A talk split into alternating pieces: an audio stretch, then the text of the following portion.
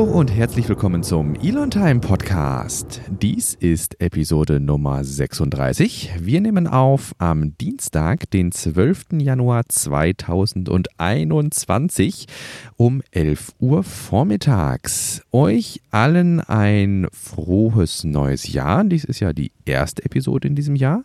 Und an den Mikrofonen begrüßen euch wie in jeder Woche und wie gewohnt Silas Borowi und Albrecht Köhler aus Grünheide. Hallo. Hallo, mein Lieber. Und gut reingekommen?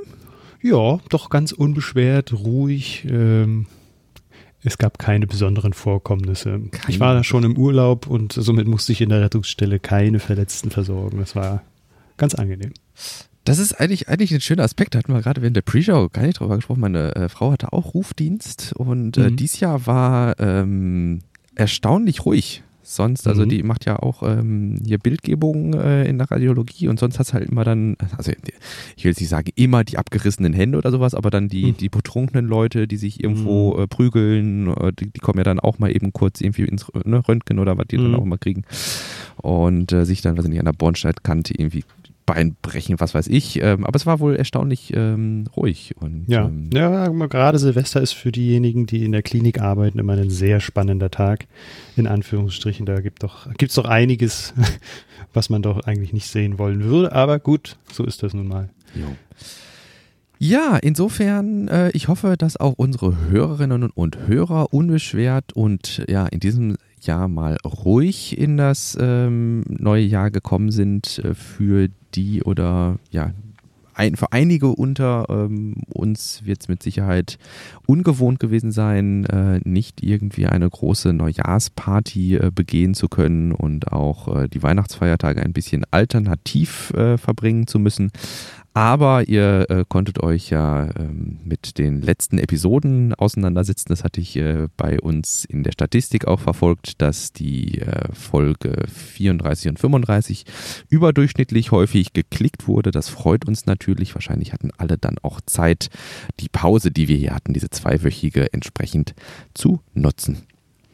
Und es scheint, und das ist uns ja aufgefallen, ähm, auch so in der Berichterstattung ein bisschen ruhiger zugegangen zu sein. Ähm, ja, was ja auch nachvollziehbar ist. Ja.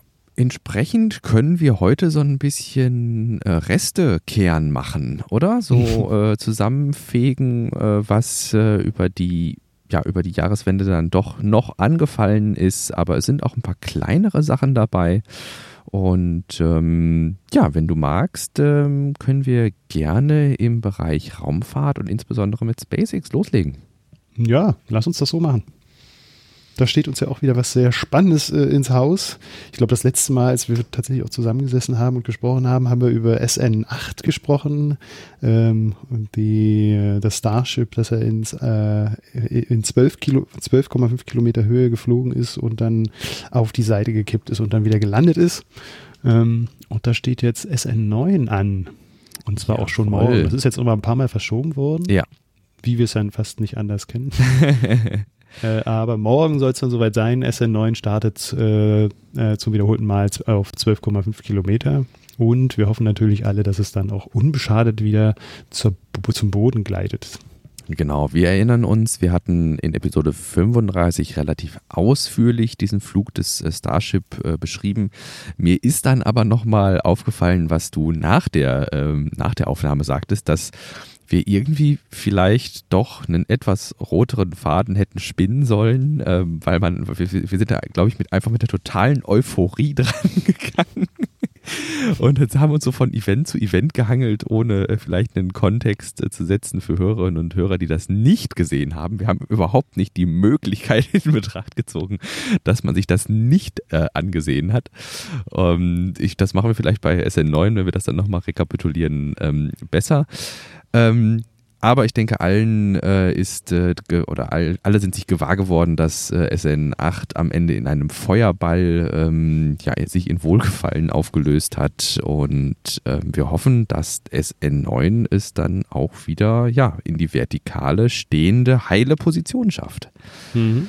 Das wäre zu wünschen, genau. Ähm, ich weiß nicht, was gerade Ambach ist, äh, der letzte Tweet, den ich von äh, NASA Spaceflight bzw. Lepadre gelesen habe, war, dass jetzt wieder die Anwohner informiert wurden. Ist das richtig? Mm, Für ein ja, Static Fire? Da muss ich ehrlich sagen, da weiß ich nicht ganz genau Bescheid. Also Ja. ich meine, letzte Woche, Ende letzter Woche gab es ja auch schon Informationen, dass ähm, da dann auch ähm, ja, was ansteht. Mhm. Ähm, ich weiß jetzt nur nicht, ob dann auch schon St na, Straßen werden ja dann morgen erst gesperrt werden. Genau, also das Flugblatt, was ich jetzt hier gerade bei Mhm. Twitter gefunden habe von Lepadre, das ist schon wieder ein paar Tage älter, das ist vom, äh, für den 6. Januar gewesen. äh, im Zeitraum von 8 Uhr morgens bis 17 Uhr am Abend. Das ist ja die, immer, die kriegen ja immer diese Flugblätter, Mhm. da diese, diese Potential Risk and Health, Health Safety ähm, Alerts Mhm. und ähm, wo die Leute dann eben aufgefordert werden, sich da entsprechend drauf einzustellen. Ähm, einen aktuelleren finde ich hier nicht, aber das könnte sein, dass das dann. Du sagst, äh, du hast ja die Webseite von Tim verlinkt, glaube ich, ne? Mhm, genau. Und da steht der Countdown auf morgen, soweit ich weiß, ne? Ja, Genau. richtig. Ja, dann dürfen Also wir. jetzt 14, 14 Uhr UTC. Mhm. Das, ja, das, ist, das, ist, das ist ja auch bei uns noch Tageszeit. Also ähm, da kann man sich dann auch gerne mal vor den Fernseher pflanzen, wenn es dann wirklich klappt. Das ist ja UTC, wir haben Plus One. 15 Mhm. Uhr müsste das sein bei uns. Mhm. Genau, 15 Uhr deutscher Zeit. Ähm, insofern äh, für alle, die im Homeoffice sind, ähm, wäre das dann mit Sicherheit was, was ich beobachten ließe. Ähm, ob wir die Folge allerdings vorher rausbekommen, damit diese, damit diese Neuigkeit auch an Mhm. unsere Hörerinnen und Hörer herangetragen wird, weiß ich allerdings nicht. Ähm, ja, ansonsten, ähm, hoffen, Ansonsten haben wir, achso, dass alles gut Ansonsten, geht. ansonsten haben wir, ähm, weil das ja immer mal wieder auch der Fall ist, dass äh, aufgrund von schlechterem Wetter so ein Start auch abgesagt wird, hatten wir das ja jetzt mit der Dragon Raumkapsel, dass die auch aufgrund schlechteren Wetters ähm, jetzt doch nicht zu Boden geht. Genau, quasi äh, in das hat- umgekehrter das- Reihenfolge. genau. Äh, das hattest du ja jetzt noch äh, kurz erwähnt, bevor es hier losging. Das hatte ich nämlich gar nicht auf dem Schirm. Genau, also äh, wir haben ja, das hatten wir auch in der, nee, das hatten wir in der Bonusfolge, die noch nicht veröffentlicht ist, Ah. ähm, dass ja aktuell zwei ähm, SpaceX-Kapseln, zwei SpaceX Dragon-Kapseln an Bord der ISS angedockt sind. Eine Crew Dragon und eine Cargo Dragon. Und äh, die Cargo Dragon war jetzt eben vorgesehen, ähm, ja, die äh, ISS, die Space Station zu verlassen. Und das wurde, glaube ich, in, im Zeitrahmen wenige Minuten, ich glaube zwei Minuten bevor die abgedockt äh, werden sollte und dann äh, Richtung Erde zurückkehren sollte, wurde das Ganze abgebrochen. Und ähm, ja, insofern ähm, ist die jetzt, verbleibt die jetzt weiter da. Wobei ich denke gerade drüber nach, wir hatten das auch in Episode 35. Wir hatten nämlich gesprochen über diese, ähm, über diese Startvorrichtung für äh, CubeSats und, ne? Genau. Ähm, ja, du, ja, du meinst, ähm, ja, genau. Richtig. ja, wir hatten über Kommerzialisierung gesprochen und da Ja. fiel auch das Wort äh, unter anderem von Airbus, das Bartolomeo-Programm und Genau. äh, von ähm, Nanorex. Nanorex, genau. Dingens, Nanorex. genau, und äh, das ist, das war die, die Crew Dragon, die das Ding im Trunk äh, mit Ja. hochgebracht hat. Ja, richtig. Ja, dann, bevor wir vielleicht zu allgemeineren Raumfahrtthemen kommen, ähm, noch ein kurzer Hinweis. Äh, wir haben in den Shownotes mal eine Grafik verlinkt, äh, die von SpaceX getwittert wurde. Die fanden wir sehr schön und äh, zwar eine ähm, ja, ein, eine piktografische äh, Bezeichnung, äh, also eine piktografische, ähm, wie nennt man das, ähm, Erklärung, so ein kleines, so ein kleines Schema von der Falcon 9 Rocket und zwar mit den 1000 ähm, am häufigsten verwendeten englischen, allerdings äh, englischen Wo Worten. Und ähm, also eine, im Grunde geht es also ein bisschen darum, einfache Sprache ähm, äh, zu erzielen. Und ähm, dann ist die Falcon 9 beispielsweise ähm, the first flying space truck that may be able to be used more than once. Und ähm, die Fairing ist dann eben das Cover that stops the air from damaging the stuff going to space. Und ähm, ich finde, das ähm, ist, ist eine ganz coole Zeichnung Berechnung und ähm, durch so, so ein bisschen wie äh, Falcon 9 for Dummies oder sowas. Ja, das ist äh, auf jeden Fall ganz, äh, ganz schön zu, zu lesen. Man schmunzelt hier und da auch mal. Ja, ja, ja. Gut, kommen wir zum nächsten Thema. Ich würde vielleicht überlegen, dass wir das hier so nochmal kurz verschieben. Dann können wir uns nämlich gleich ausführlich dem Ausblick auf 2021 widmen.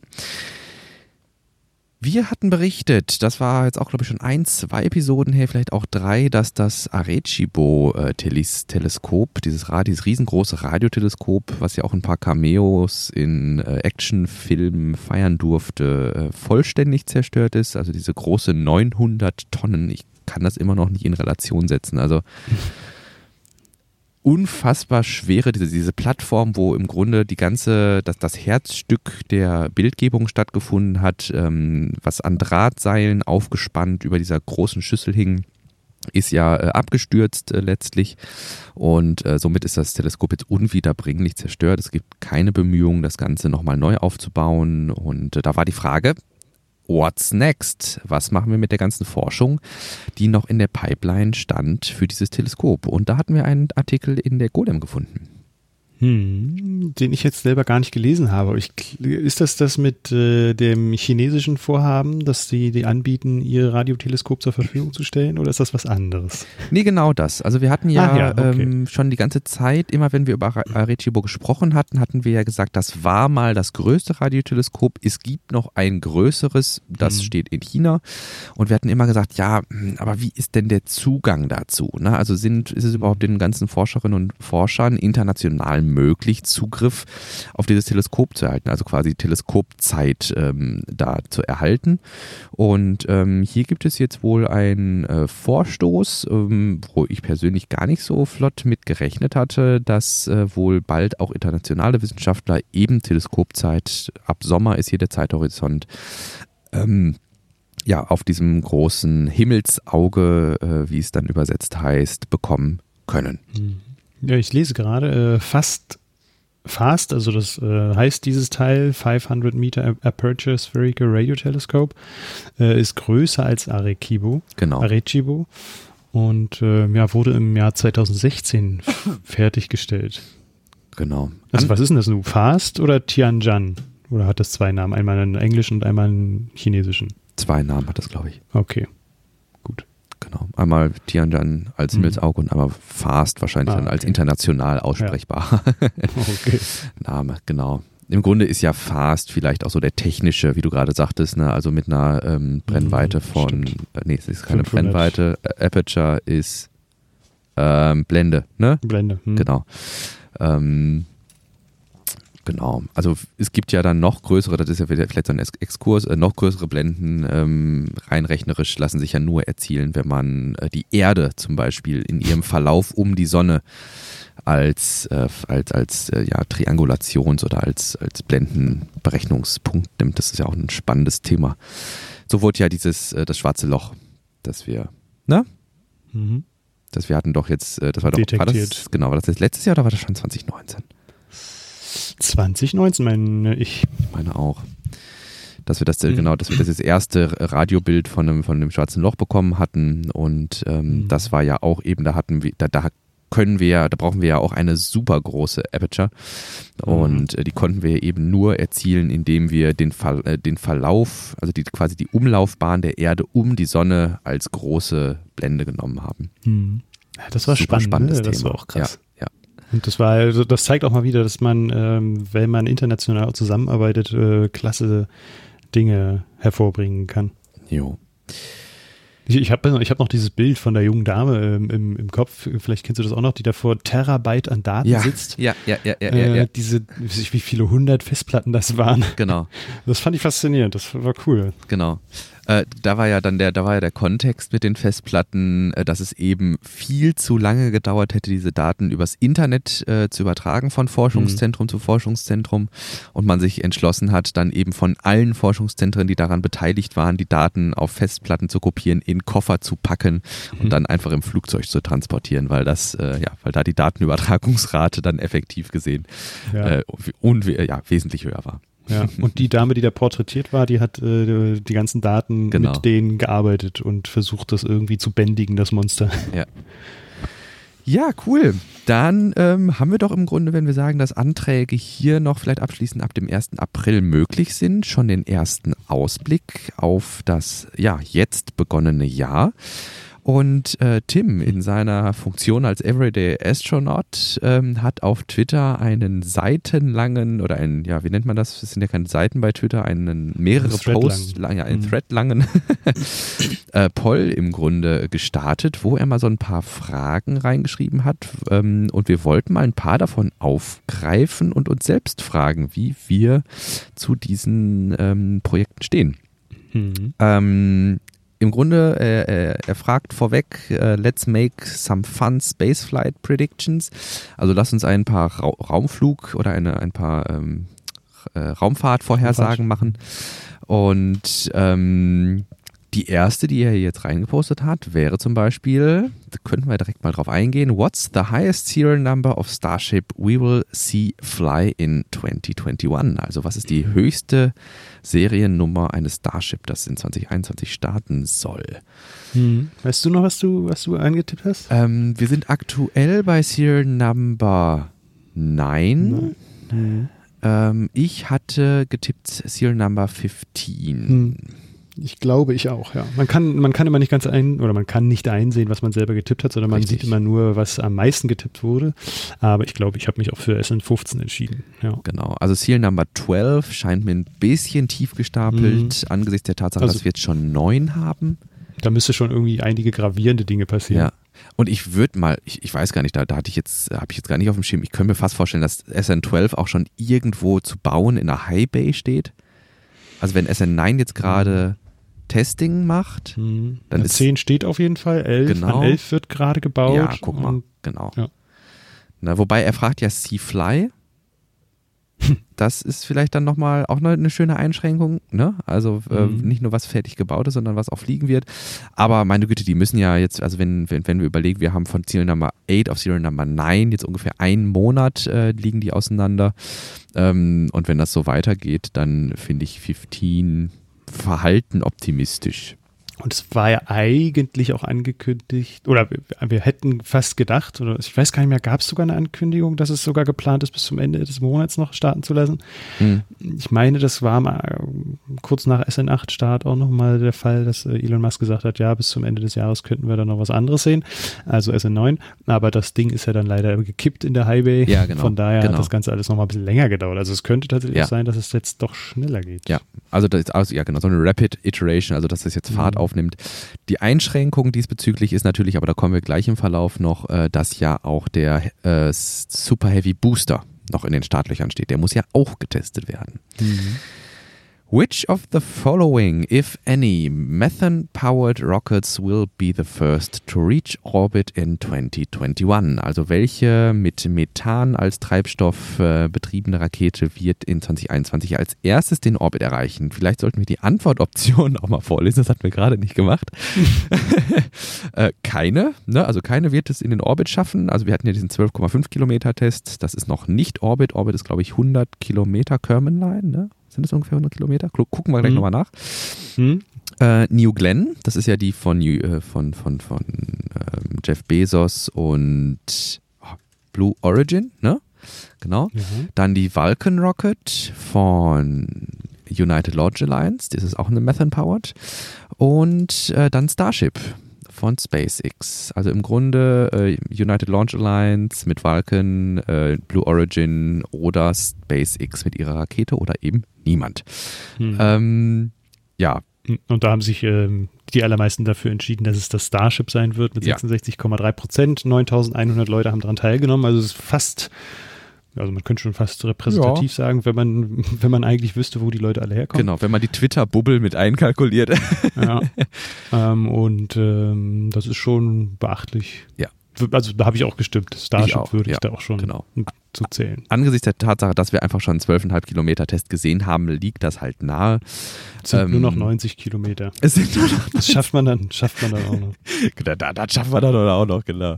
Und ähm, davon ab, die von der Falcon Rocket habe ich, ähm, da hatten wir auch vor einigen Episoden mal sind wir darauf eingegangen, dass äh, ähm, Destin Sandlin von Smarter Everyday ja mal die Möglichkeit hatte, da eine Werksführung gewissermaßen zu machen. Äh, also die sind in der Produktion auf jeden Fall schon mal. Und dann New Glenn. Man muss natürlich im Hinterkopf behalten, dass sowohl die Vulcan Rocket als auch die New Glenn von ULA und Blue Origin hinter verschlossenen Türen entwickelt werden. Und wenn man sie dann äh, in den Orbit starten sieht, ist es wahrscheinlich ein fertiges Produkt, womit man überrascht wird. Also es könnte gewissermaßen jederzeit passieren, ähm, dass die ihre Hangartüren öffnen, da eine fertige Rakete rausrollen und die dann ja ihren Jungfernflug absolvieren lassen. Mhm. Dann mache ich mal die nächste. Uh, ja. Which of these new small sat launchers will make it orbital first this year? Also welcher dieser kleinen äh, Satellitenstart Provider Unternehmen. Provider, ja, genau, wird es als erstes äh, zum Orbit schaffen dieses Jahr. Ähm, da kenne ich mich tatsächlich nicht so gut aus, aber hatte auch für Astra getippt. Ja, also Virgin, das ist vielleicht der, ja, der so allgemein noch am geläufigsten ist. Hm. Wir haben ja äh, Virgin Airlines, das ist ja äh, australische Flugla äh, Fluglinie. Dann haben wir Virgin äh, Hyperloop, Galactic. Virgin Galactic, Ach, genau. Ach, genau, wir haben Virgin Galactic, das sind die, die mit diesem Flugzeug touristisch den Orbit ähm, erschließen wollen, so ein bisschen wie die New äh, Shepard von äh, New Shepard von Blue Origin. Mhm. Ähm, und dann gibt es noch, genau, Virgin Hyperloop hatten wir vor einigen Folgen mal äh, gesagt, dass sie ein Grundstück gekauft hatten, um dann eine Hyperloop-Teststrecke zu bauen. Und dann mhm. gibt es noch Virgin Orbit. Die wollen in gleichem Maße wie eben äh, Virgin wie heißt, was sagtest du gerade? Galactic? Galactic? Genau, die wollen im gleichen Maße wie Virgin Galactic ja auch dieses kleine ähm, Superflugzeug von einem anderen Trägerflugzeug ausstartet. Das ist eine modifi modifizierte 747, glaube ich, ne? Oder war das eine, nee, ist eine Eigenentwicklung komplett gewesen, oder? Ah, wer war bei denn noch Virgin, mehr? Bei, bei Virgin Galactic? Virgin Galactic ist eine komplette Eigenentwicklung. Komplette Eigenentwicklung, mhm. genau. Die haben ihren eigenen Raumfahrtbahnhof äh, ja. in, in, in, Texas ja. und starten von da aus ähm, äh, diesen, ja, ich weiß gar nicht, wie, nennt, wie heißt das? Da hatten wir letztes Mal schon nachgeguckt. Das weiß ich. Ich weiß. Ja, ich, ja, ja. Ich gucke nach und okay. reiche das gleich nach. Ähm, genau, da soll eben statt eben dieses Flugzeugs, dieses äh, glänzenden, chrom glänzenden Flugzeugs, äh, eine Rakete drunter geschnallt werden und die soll dann von dort aus in den Orbit starten. Man möchte damit eben die dickeren Luftschichten, die man sonst äh, hier durchdringen möchte, äh, möglichst meiden. Und dann ist eben die ähm, ja, Rechnung, dass man damit Treibstoff sparen kann, wenn man eine Rakete quasi in großer Höhe erst starten lässt und äh, das damit dann wirtschaftlicher wird. Ähm, hattest du den ähm, Launcher gefunden? Ich habe einen Fehler getan, äh, gemacht. Ich habe äh, virgingalactic.com geöffnet und nicht Wikipedia oder so. Weil bei virgingalactic.com wird man einfach erstmal mit massenweise Filmmaterial vollgeballert, dass man nicht äh, so einfach skippen kann. Das heißt, ich gucke jetzt schnell bei Wikipedia. White Knight 2 ist das ja. erste Trägerflugzeug und Space Ship 2, kann das sein? Hm, ja. Spaceship 2. Ja. Ja, jetzt sehe ich es auch. Also. Nee, Spaceship 2 Mitte. Ah, nee, äh, nee, White Knight. Genau, White Knight ist das Trägerflugzeug und Spaceship ist das, was dann in den Orbit startet. Ah, ja, genau. genau, White Knight. White Knight 2. Genau. Das ist eine Eigenentwicklung, äh, vierstrahliges Dopf, Doppelrumpf, Rümpf, Doppelrümpfig. Also sieht im Grunde aus wie zwei nebeneinander stehende Flugzeuge, die mit der Tragfläche, die so zueinander zeigt, verschweißt wurden. Sehr spannende Konstruktion. Und da an dieser. Ich weiß nicht, ob, hm? sind die, sagt man das bei Carbon Fiber, sagt man da auch verschweißt? Nein. Verbunden. Ver, verklebt, verbunden. Das ist gut. Ein Verbundwerkstoff. Genau, ja. Diese, ja, die so an der Mitte verbunden sind. Also man hat gewissermaßen so einen Bogen von Flugzeugrumpf zu dem anderen Seite Flugzeugrumpf und in diesem Bogen ist dann eben äh, das Spaceship 2 befestigt. Genau, und äh, unsere Prediction ist, dass, äh, dass, dass dieser White Knight oder vergleichbares äh, Flugzeug, das eben die Rakete in den Orbit bringen soll, nicht dazu gehört, äh, dass es dieses Jahr noch als erster zumindest funktioniert. Äh, Firefly ist einfach im Grunde auch wie Rocket Lab und Astra ein weiteres Unternehmen, das ja, Raketentriebwerke und Trägerraketen entwickelt in kleiner, in Kleinserie und in, ja, mit, mit kleiner Nutzlast. Aber äh, Astra haben wir halt schon die ersten Testflüge gesehen und Astra hat es ja tatsächlich schon ähm, in den Orbit geschafft. Also nein, sie haben es, wichtig, äh, sie haben es in, also aus der Atmosphäre raus über die Kerman-Line in, ins Weltall. So, ne, sie haben es ins All geschafft. Sie haben es allerdings nicht in den Orbit geschafft. Damit waren die, ich glaube, die waren 50 Kilometer die Sekunde zu langsam. Hm. Also wirklich wenig. Na, und ne, 50 Kilometer? Ich meine 50, 50, 50 Meter pro Sekunde oder irgendwie sowas. 50 Meter pro Sekunde, glaube ich. Also wenig. Also die waren um, um Haaresbreite, haben sie den Orbit ähm, verfehlt und sind dann eben wieder zurückgestürzt zur Erde. Darauf hatten wir auch aufmerksam gemacht vor, ich glaube, zwei Episoden.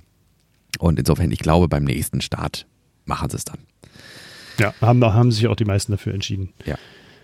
So, was haben wir noch?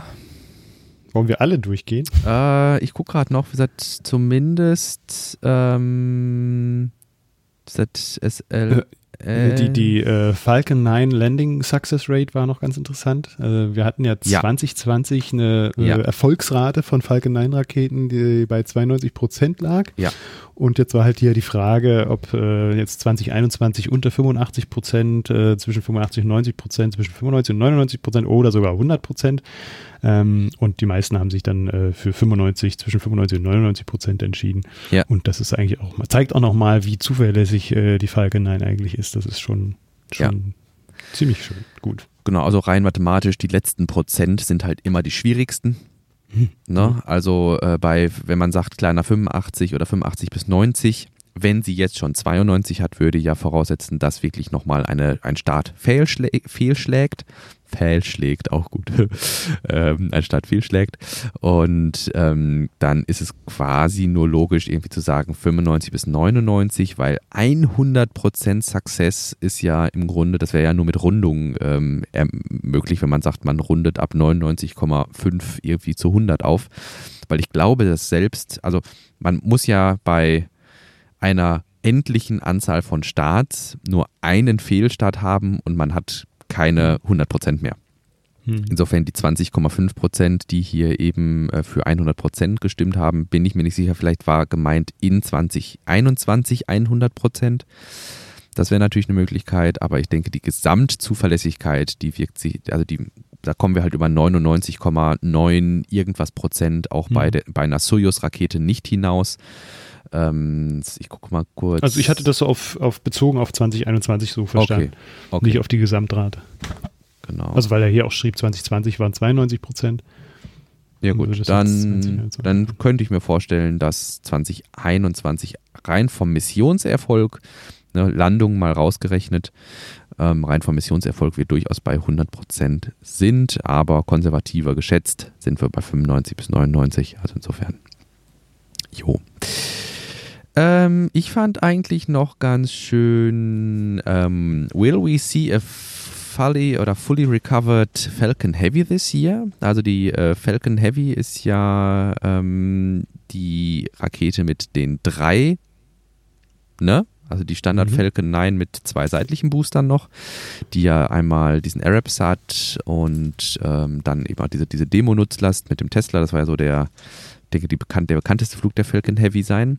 Aber immer war es ein Problem, diesen, diesen, diesen Core-Booster, also diesen mittleren Booster und die Fairings ähm, wiederzugewinnen. Ähm, bisher bei keinem Falcon Heavy Start ist es gelungen, den mittleren Booster wieder zurückzugewinnen, weil der einfach sehr schnell und sehr heiß äh, äh wieder eintritt. Und äh, was ist deine Meinung? Ähm, wenn wir, also der Falcon Heavy Start für dieses Jahr, der ist ja schon eingeplant. Äh, schaffen sie mhm. es diesmal zumindest den Center Booster oder vielleicht sogar die Fairings wieder zu gewinnen? Mhm.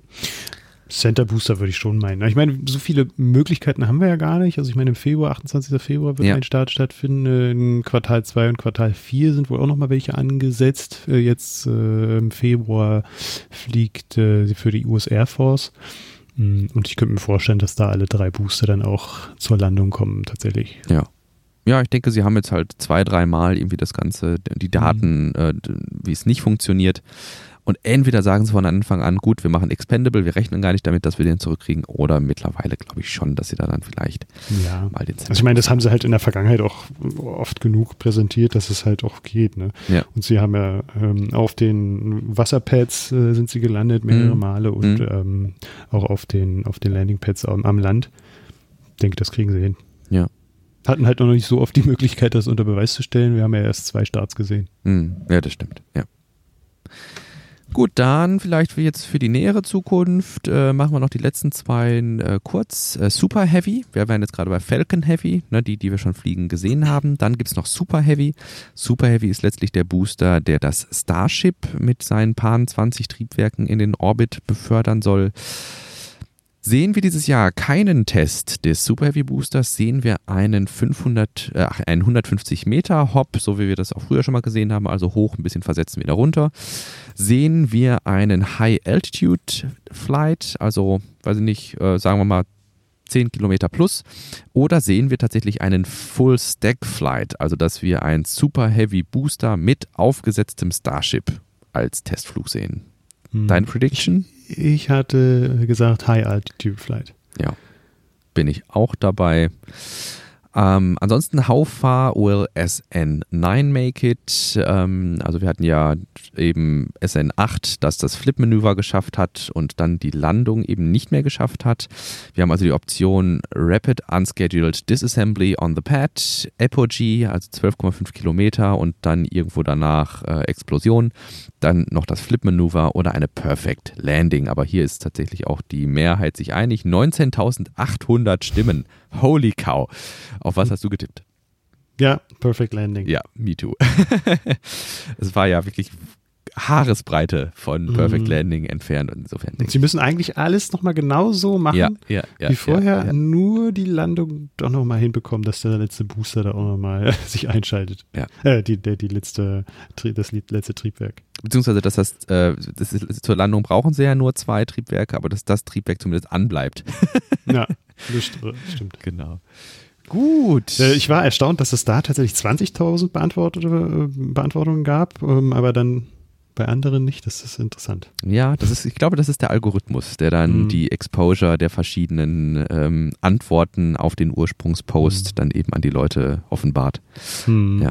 Ah, das ist aber auch ein spannendes Thema, muss ich sagen. Naja, aber Dazu, zu weit führen. dazu können wir einen weiteren Podcast starten. Also ja, genau. wenn es irgendwelche IT-Guys gibt, da warte ich ja auch immer noch drauf, die Bock hätten, ähm, über solche Themen, also News äh, aus der IT-Ecke zu sprechen. Äh, immer schön E-Mails. Mhm. Ähm, kommen wir zum nächsten Thema. Wir verlassen die Raumfahrt und kommen ähm, ja zur Gigafactory gern, wenn du möchtest. Ja, Ganz gerne, ganz gerne. Ähm, ich glaube, der letzte Stand war der, dass es halt äh, ein Gerichtsverfahren gab ähm, oder wir alle auf eine Gerichtsentscheidung gewartet haben. Oder haben wir, da haben wir doch schon darüber gesprochen, ne? Ja, ja. ja Gerichtsentscheidung.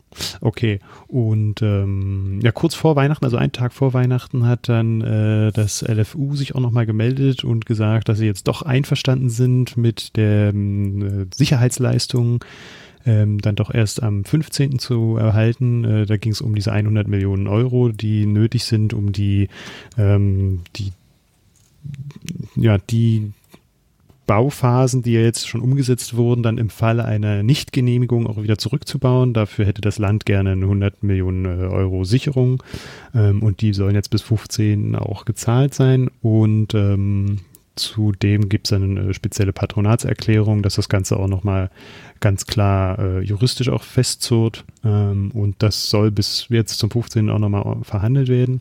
Was nicht ganz nachvollziehbar war aus meiner Sicht, weil ähm, ja da auch schon relativ konkret gesagt wurde, dass ähm, die diese Sicherheitsleistung bis zum 4.1. dann haben mhm, wollen. Genau. Also es war ja erst bis zum 16.12. Äh, die Frist gesetzt worden, die ist verstrichen lassen worden von Tesla.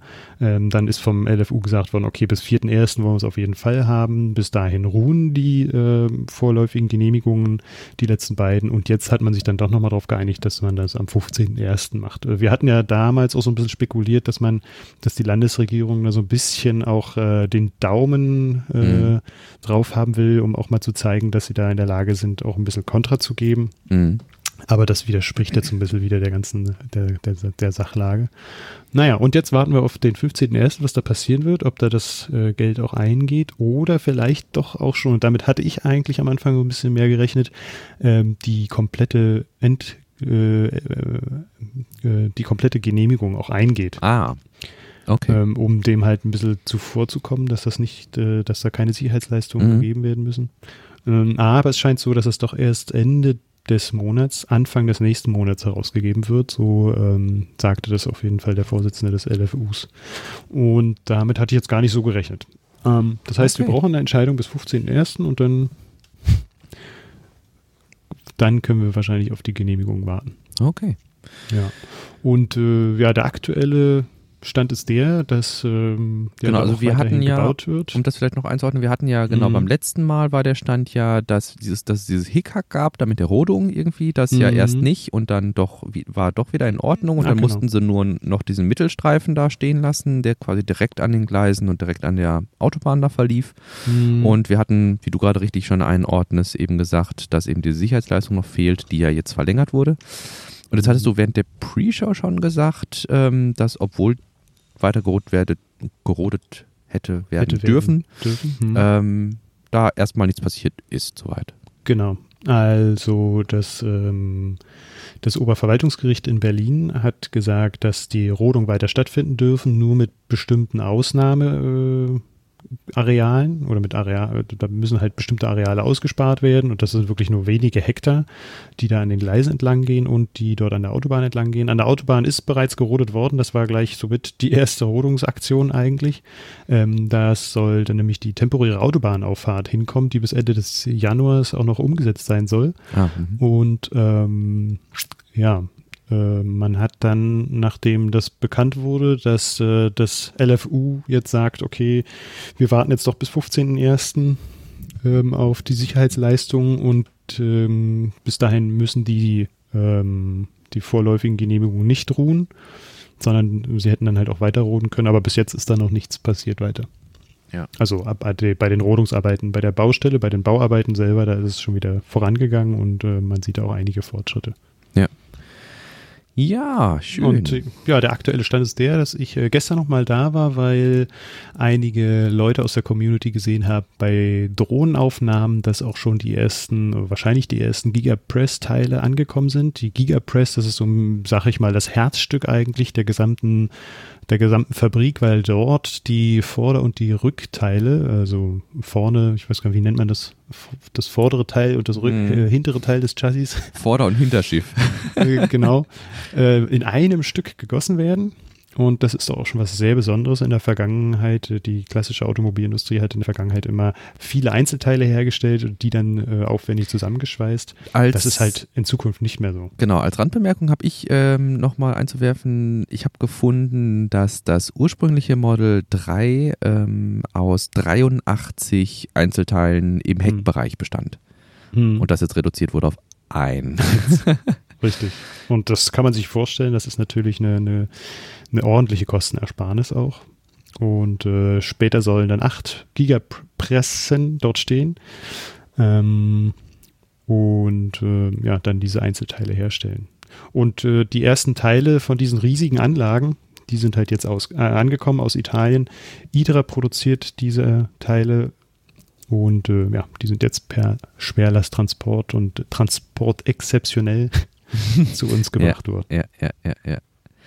Und Ja. stehen da jetzt auf dem Vorplatz, äh, Parkplatz und man kann ganz gut ähm, unter der Plan hindurch luken und sehen, dass da tatsächlich auch Teile von dieser Presse dastehen. Wenn man sich ein bisschen da auskennt, wie die Teile aussehen, dann kann man das ganz gut auch erkennen, auch unter der Plane. Genau, also ich fand, da hatte ja auch, als die ersten Teile ankamen, äh, Jürgen einen ziemlich ähm, coolen Job geleistet und dann mal die Bilder von den aufgebauten Werbematerialien, Pressen äh, abgeglichen mit dem, was jetzt da eben angeliefert wurde. Und dann war das quasi so erstmal die Seitenständer, die da geliefert wurden.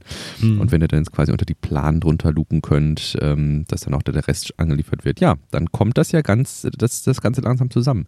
Mhm. Und ich glaube, das war auch das, was ich meinte mit äh, Diskussion in Anführungsstrichen, als wir in der Pre-Show darüber sprachen, dass ich sagte, ja, es, es gab irgendwie nochmal Diskussion zur Presse, dass eben genau dieses nochmal näher the thematisiert wurde, dass es gesehen wird als Herzstück der Gigafactory, was ich durchaus nachvollziehen kann, weil das mit Sicherheit auch bei sonstigen Fahrzeugherstellern eine Art Flaschenhals ist und auch äh, mit Sicherheit eine Kostensenkung bedeutet. Also Herzstück und Schlüsselelement auch in gewisser mhm. Weise dann. Ne? Ja, das stimmt. Ja. Ja, da haben sich viele Ingenieure mit auseinandergesetzt, wie man das noch besser machen kann. Ich hatte letztens ein ganz interessantes Gespräch äh, mit einem Verbandsvorsitzenden äh, des Automobilclubs Berlin-Brandenburg und der meinte, das ist schon auch eine heftige Sache, das die, was die da machen, weil die klassische Automobilindustrie halt ähm, das in der Vergangenheit auch versucht hat und da mehrmals dran gescheitert ist. Ähm, nannte ja. da so ein paar Firmen, die das äh, versucht haben umzusetzen. Und ähm, ja, er das auch schon bemerkenswert findet, dass das so ingenieurstechnisch auch so umgesetzt werden konnte, dass man das jetzt so machen kann.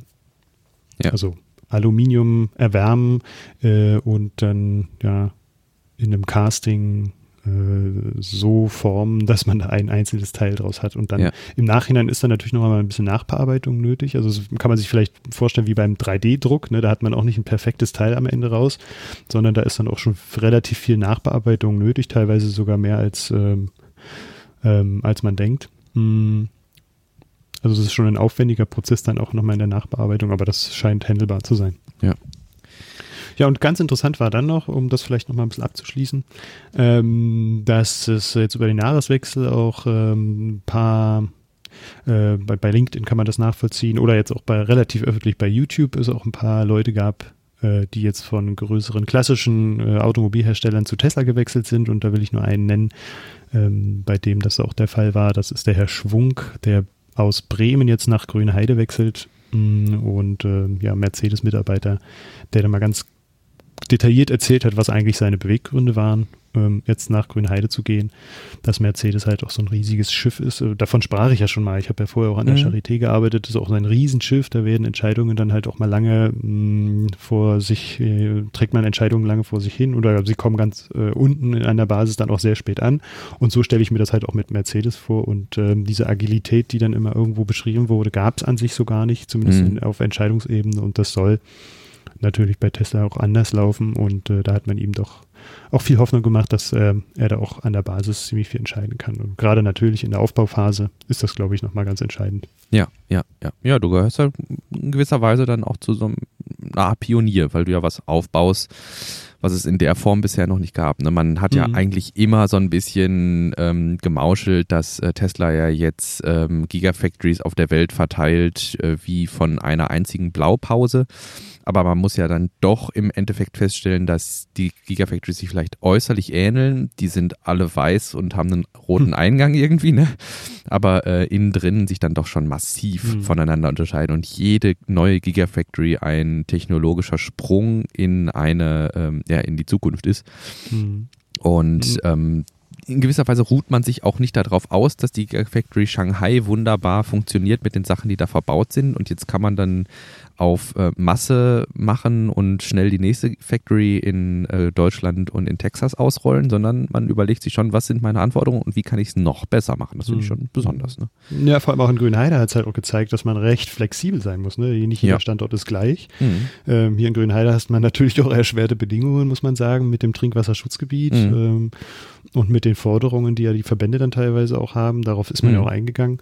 Mm, und das ist schon auch ein spannender Prozess zu sehen, wie sie sich darauf eingestellt haben und in welch kurzer Zeit eigentlich auch. Ja. Ne? Und somit kannst du nicht äh, die Fabriken überall einfach auf der Welt verteilen, sondern du musst dich dann auch mit den Gegebenheiten auseinandersetzen und dich daran anpassen. Und da ist Tesla agil genug, das auch so zu machen. Ja, genau. Also nicht den kleinen, genau, also nicht den kleinsten gemeinsamen Nenner zu finden, ne? Weißt du, wie ich meine? Mhm. Also, bei, also eine Fabrik zu nehmen, so, ja, die kann ich überall auf der Welt möglichst mhm einfach einsetzen, weil sie mhm. die, die, die ist am unkompliziertesten, die ist zwar vielleicht nicht besonders effizient, aber es genügt allen Standards weltweit. Mhm. Ne, sondern wirklich zu sagen, wir maximieren hier auf dem Standort, den wir haben. Ja. ja. Gut, machen andere Konzerne vielleicht auch so, aber hier hat man einen Einblick da rein. Ja, von hier aus dann vielleicht der Schwenk rüber zum Themenblock Tesla. Der ist ein bisschen kleiner und angesichts der Zeit ist das vielleicht auch gar nicht verkehrt. Ähm, es gab einen Artikel in der Golem, also er hat es bis in die Golem geschafft, dass ähm, ein Tesla autonom von San Francisco bis nach Los Angeles gesteuert hat. Und ähm, diese 600 Kilometer, die da immerhin gefahren wurden, fast ohne Hilfe ähm, des Fahrers bewältigt werden konnten. Es gab da von ähm, Whole Mass Catalog, äh, der das auf YouTube veröffentlicht hat, ähm, ja, ein Demonstrationsvideo und ähm, hier einfach dann nur der Hinweis, dass das im Grunde ja, ich finde, es ist ein ganz nettes Video, da einfach mal so durchzuskippen. Das ist äh, auch nicht volle Länge. Das sind 15 äh, Minuten, äh, die das Video lang ist. Und äh, man sieht, was das Auto sieht. Und ähm, ja, zeigt so ein bisschen, was dieses, dieses volle Potenzial für autonomes Fahren, in Anführungsstrichen, was Tesla ja immer bewirbt, ähm, dann letztlich ausmachen kann. Ähm, wir hatten ja schon vor längerer Zeit mal äh, von dieser, als die Beta rauskam, ja auf zwei, drei Clips aufmerksam gemacht und ich denke, das ist dann eventuell so die logische Konsequenz aus diesen ganzen Clips, dass man dann eben einen längeren Trip dann auch ähm, davon betreut. Und ähm, ja, das ist es im Grunde. Hm. Sehr spannend, also das wiederholen wir auch immer wieder. Ja. Sehr spannend in der Zeit zu leben, äh, wo man das dann auch mit, miterleben kann ne? ja. und auch ähm, die Möglichkeit hat, da fast live, ja, kann man fast sagen, dabei zu sein, wenn diese Trips auch stattfinden und wieder ja. ein kleiner Sprung ja. nach vorne getätigt wird. Äh, das äh, macht man sich zu selten bewusst, finde ich. Ja. ja und man ich, saugt das immer so auf, die Informationen, die dann neu dazukommen, äh, in unterschiedlichen technischen Bereichen. Ja? Mhm. Ähm, und ja, macht sich gar nicht bewusst, dass man eigentlich ein großes Glück hat, dass man das so miterleben kann. Ja. Ja, und ich weiß noch, ganz zu Beginn meines Studiums war Elektromobilität so, ja, ja da gibt es irgendwie den Nissan Leaf und ja, gut, Tesla, aber die kann sich keiner leisten und man weiß mhm. überhaupt nicht, ob man die in Deutschland repariert kriegt. Mhm. Ja, 100 Kilometer. Ja. Was, was soll man damit anfangen? Und genau. alle paar Tage oder alle paar Stunden aufladen, das ist völliger Quatsch. Ja. Genau. Und, und dann halt auch eben in äh, Seminaren, die ich hatte, wo man sich dann unterhalten hat, mal über die Möglichkeiten von ähm, autonomen Fahrzeugen, wo man dann immer dachte, ja, da braucht man dann irgendwelche Leitkontakte in der Fahrbahn oder irgendwelche Poller, die am Rand stehen und den Fahrzeugen signalisieren, dass sie sich auf der Fahrbahn befinden. Und es ist unabdingbar, dass die Fahrzeuge sich untereinander äh, unterhalten, um eben sicherzustellen, dass es keine Unfälle gibt und sowas bis halt dann jetzt im Jahr 2021 dann auch sowas wie äh, das Full Self-Driving zeigt, ja, wir können diese Probleme theoretisch auch mit der Algorithmengewalt und der Prozessor-Power, die heute zur Verfügung steht, auf dem Fahrzeug selbst lösen dass das Fahrzeug in gewisser Weise seine Umgebung zumindest in den Standardsituationen versteht. Und auch EVs haben sich ja weiter äh, entwickelt. Äh, da kommen wir vielleicht gleich noch äh, kurz zu, dass einige Autohersteller ja ihre Kontingente für Elektrofahrzeuge immer noch ein bisschen zu klein planen. Abschließend für Tesla, ähm, wir hatten, da hattest du drauf aufmerksam gemacht, das ist mal wieder, würde ich fast sagen, an uns vorbeigewandert und zwar ein Tesla Model Cheap. ja, Model 2 wahrscheinlich. Genau. Ich weiß gar nicht, gab es da, habe ich gar nicht so mitbekommen, gab es das, ist das offiziell, dass es das Model 2 sein soll? Naja, das Na. ist noch gar nicht so richtig hm. offiziell. Ne? Offiziell ist es äh, wohl aber der, äh, das ist nebenbei der VW ID 2 und VW ID 1 als Kleinwagenvarianten vom ID 3 nochmal. Ähm, aber nein, also es ist natürlich jetzt, es wäre naheliegend in gewisser Weise Model 2 zu nehmen, warum auch immer. Ich weiß gar nicht, stand das nicht? War das nicht auf der Folie auch irgendwie beim Battery Day, dass das irgendwie. Nee, ne? Nee, hm, ich glaube, da war auch nur cheaper. Ah, okay. Also genau, das ist im Grunde der Ausgangspunkt. Gut, dass du das sagst. Ähm, als Ausgangspunkt dieses, dieses ganzen äh, ein günstigeres äh, Fahrzeug von Tesla bevorzugt für den europäischen Markt und für den High-Volume-Markt. Äh, ähm, das war ja was, was Elon am Battery Day geteasert hatte. Ich weiß aber gar nicht mehr. Jetzt ähm, haben wir hier in der von Inside EVs den Artikel, wo 2022 drin steht. Das war auch das, was jetzt gerüchteweise durch die Gegend geisterte. Aber hatte Elon nicht einen viel größeren Horizont aufgemacht auf dem Battery Day? Ah, ärgerlich. Habe ich nicht mehr am Schirm. Na, es ist zumindest äh, in dem Artikel, den ich vorgelesen habe, war das äh, so 2023 ähm, angekündigt worden. Mhm. Und äh, jetzt haben wir es hier 2022 schon und ähm, aus dem Artikel geht hervor, dass das tatsächlich auch schon äh, so gut wie in den Schubfächern liegt, das Ja. ganze Modell und äh, auch die Produktion beginnen soll. Und äh, ja, somit das 2022 dann auch auf den Markt kommen könnte. Das, Und damit hat man am Battery Day Tag auch auf jeden Fall noch nicht gerechnet. Das äh, schien dann doch noch in weiterer Ferne zu sein. genau, also ich habe jetzt gerade noch mal kurz die Folie auf hier. Die haben da ja nur dieses Auto unter der Hülle Hm, ja, genau. irgendwie gezeigt. Ähm, Ich hatte auch gar nicht auf dem Schirm, dass er darüber überhaupt gesprochen hat. Ich hatte immer die Mhm. ganze Zeit gehofft, dass er da was sagt dazu, mh. aber ich scheint er dann irgendwie an mir vorbeigegangen zu sein. Nee, Das- scheinbar keine Details. Ja. Okay. Gut, ähm, dann, wenn wir gerade beim Thema sind, einmal die Randbemerkung und zwar äh, einige von euch haben vielleicht oder vielleicht auch nicht mitbekommen, dass Opel den Mokka E zur Konfiguration freigegeben hatte. Ähm, ich denke, äh, ist ein logischer, äh, ja, ein logischer Schluss, dass jetzt im Grunde, ich glaube, Opel gehört ja mittlerweile auch zu PSA, ne? Mhm. Ähm, dann auch Ja. hier jetzt weiterhin, äh, nachdem ähm, der Pe Peugeot ist ja auch PSA, meine ich, äh, also die stellen jetzt an- langsam irgendwie um und den Corsa gab es ja schon als äh, E-Modell und äh, ich meine der 308 war ein E-Modell und äh, hier jetzt eben der Mokka E als Kompakt-SUV, der sich wahrscheinlich dann so in Konkurrenz zum Model Y, zum ID4 und zum Sko Skoda Enyaq und zum Nissan Aya. Meine Güte, das ist schön, dass man so viele Fahrzeuge aufzählen kann. Meine Güte, vielleicht mache ich noch mal eine Liste, was wir auf dem europäischen Markt zu erwarten haben. Das ist richtig viel dieses Jahr. Lange Rede, kurzer Sinn. Äh, die Konfiguration wurde freigegeben. Das Modell wurde sehr gut gebucht.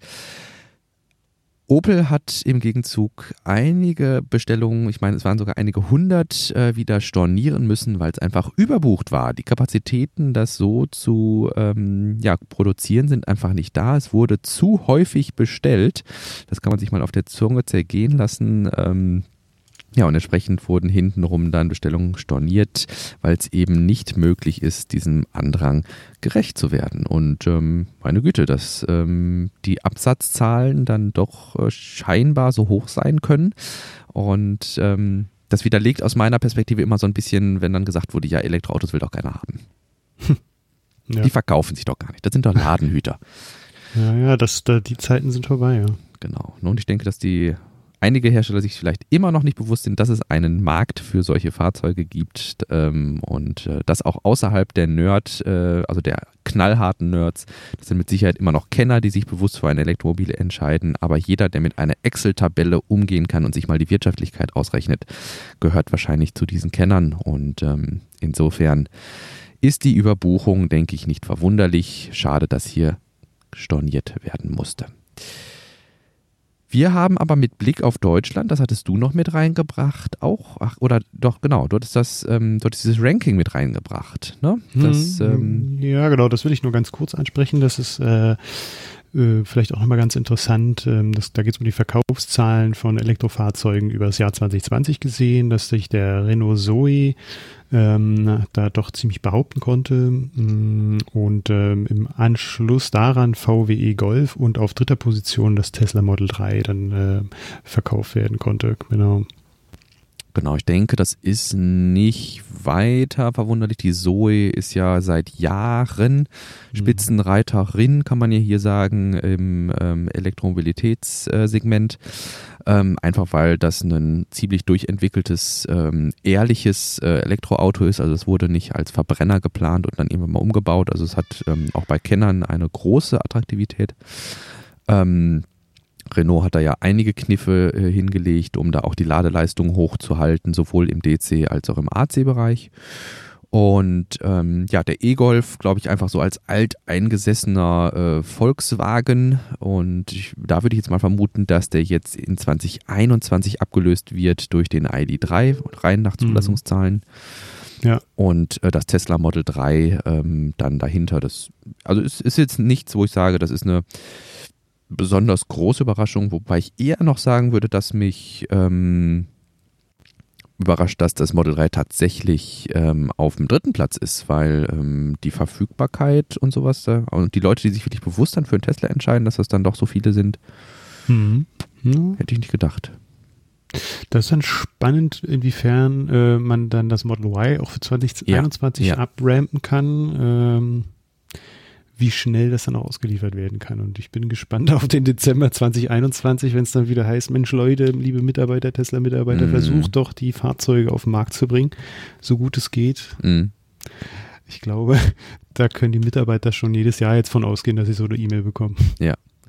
Ja, aber da hatten wir ja schon auch vor einigen Folgen mal drüber gesprochen, dass es an Produktionskapazitäten und an Know-how bei Elektromobilität bei Tesla mit Sicherheit nicht mangelt, ähm, sondern dass eher da Nachholbedarf dann eben beim Verkauf und beim Service besteht. Und ich denke, dass ähm, wenn der Verkauf hier losgeht und das wirklich in hohen Stückzahlen abgesetzt wird, muss auch nochmal irgendwie gearbeitet werden, dass man das nicht über keine Ahnung. Ich glaube, die Niederlassung von Tesla in Deutschland, die kann man doch wahrscheinlich an drei Hm. Händen abzählen. Ne? Ja, ich würde sogar sagen an zwei Händen. Ne? Ja. Ich glaube, oder, oder sogar an, An einer Hand. Na, also das, sie haben ja auch einige äh, jetzt geschlossen in der Ja. Vergangenheit oder zugemacht. Also ich glaube, es gibt nur große Hauptniederlassungen. Hamburg fällt mir ein, äh, Berlin fällt mir ein, München fällt mir ein. Düsseldorf hat eine. Okay. Ich gucke gerade mal, Tesla Stores Mhm. in äh, Deutschland haben wir drei, Aber du hast natürlich sechs, recht. neun, Äh, zwölf. desto mehr Fahrzeuge von Tesla auf die, auf, die, auf die Fahrbahn kommen, desto mehr wird das natürlich auch nachgefragt, ganz klar. Und ähm, ja, da muss man, da muss man was tun. Das ähm, bleibt nicht aus. Und wir hatten ja auch schon mal darüber gesprochen, ähm, wenn man jetzt zum Beispiel mit äh, irgendwelchen äh, bereits äh, etablierten Playern da zusammen kooperiert, wie äh, ATU oder so, das ähm, wäre vielleicht gar nicht so verkehrt. Äh, Ja. Meines Erachtens gab es da auch schon mal Pläne. Ich weiß nicht, gerade mit Blick auf die Liste von Tesla Stores in Deutschland, ob jeder Store ausliefern kann. Das weiß ich nicht. Ähm, aber Stores gibt es 22 in Deutschland. Oh, okay. Davon drei zum Beispiel in Berlin alleine. Ach, Einmal Ah, okay. Mall of, also Berlin Mall, Mhm, äh, ja, klar. Kurfürstendamm und Tesla, Berlin Ja, Tesla stimmt. Center. Ja. Ähm, aber meine Güte, vielleicht machen die auch, vielleicht gehen sie im Direktvertrieb ja so weit, dass die in Grünheide dann direkt neben der Factory nochmal irgendwie ein Direktvertriebs- und Abholcenter Mhm. oder sowas machen. Man kriegt was ich ja, auch ganz. Hm? Sag du. äh, ich finde ja ganz äh, witzig, jetzt gerade in Corona hat sich ja gezeigt, wo auch der Vorteil von so einer durchdigitalisierten Plattform liegt. Man hat ja als Käufer vom, Te vom Tesla den Schlüssel, sobald das Fahrzeug abholbereit war, aufs Handy geschickt bekommen, konnte dann sich da in der App mit registrieren, hatte also den Autoschlüssel auf dem Handy, konnte einfach zum Service Center gehen, mit dem Handy das Auto aufmachen, wo dann der andere Schlüssel drin lag und losfahren. Ja.